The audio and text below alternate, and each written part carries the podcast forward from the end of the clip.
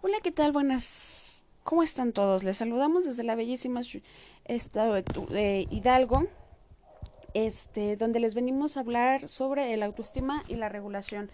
Es un tema demasiado importante para todos nosotros, así que comencemos. El autoestima es un valor que el individuo atribuye a su persona y a sus capacidades. Esto quiere decir que el autoestima experimenta diferentes perspectivas eh, de la vida. Eh, de enfrentar retos, de sentir y de actuar, lo cual permite que nos aceptemos, nos respetemos, confiemos y creamos en nosotros mismos. Si lo vemos desde un punto de vista diferente, la definición quedaría en esta palabra, amor propio. Hay dos tipos de autoestima y se puede decir que en ambos extremos eh, pueden ser nocivos y para cada nivel hay subniveles y comenzaremos hablando sobre la autoestima alta.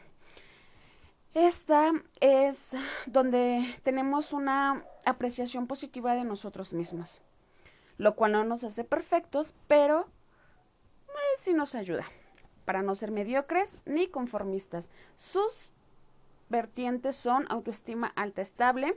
Aquí es donde no mm, los factores externos no nos influyen.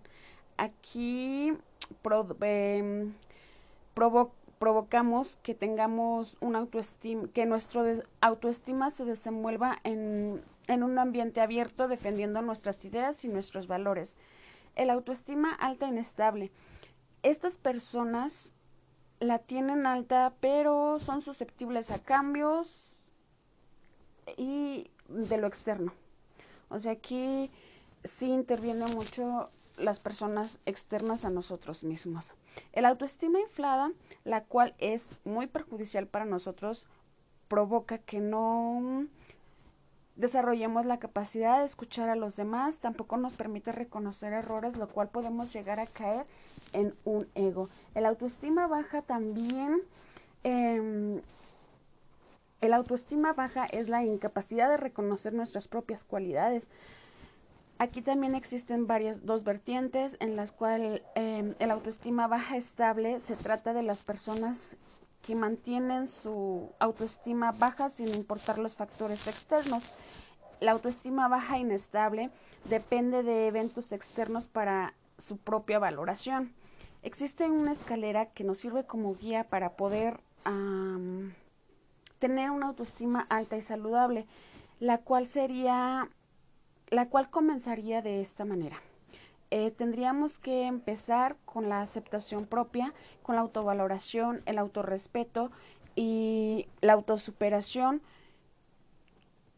Y así de esta forma llegaremos a plantearnos eh, mejorar nuestra autoestima, el, nuestro autoestima, perdón, eh, podríamos comenzar con eliminar también pensamientos negativos, realizar actividades nuevas, proponernos metas a corto y mediano plazo, tomar en cuenta nuestros errores y valorar y valorarlos como un aprendizaje, ver qué podemos cambiar y qué no, defender nuestras ideas a capa y espada y tener una aceptación propia. Ahora bien, comenzaremos a hablar de la autorregulación la cual la podemos entender como algo emocional, como una capacidad emocional del manejo óptimo de las emociones.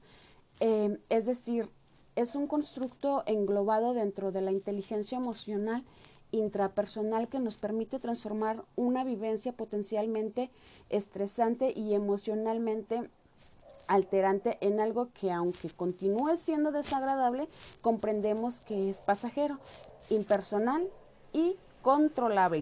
Existen estrategias para regular las emociones. Una de ellas sería la supresión de pensamientos, otra sería la reconsideración emocional, otra de ellas sería el distanciamiento cognitivo. Para mejorar esta habilidad, eh, tenemos que tener la capacidad de manejo óptimo de emociones no permitirnos enfrentarnos a todo tipo de situaciones vitales que queramos o no, o no implican una serie de vivencias emocionales.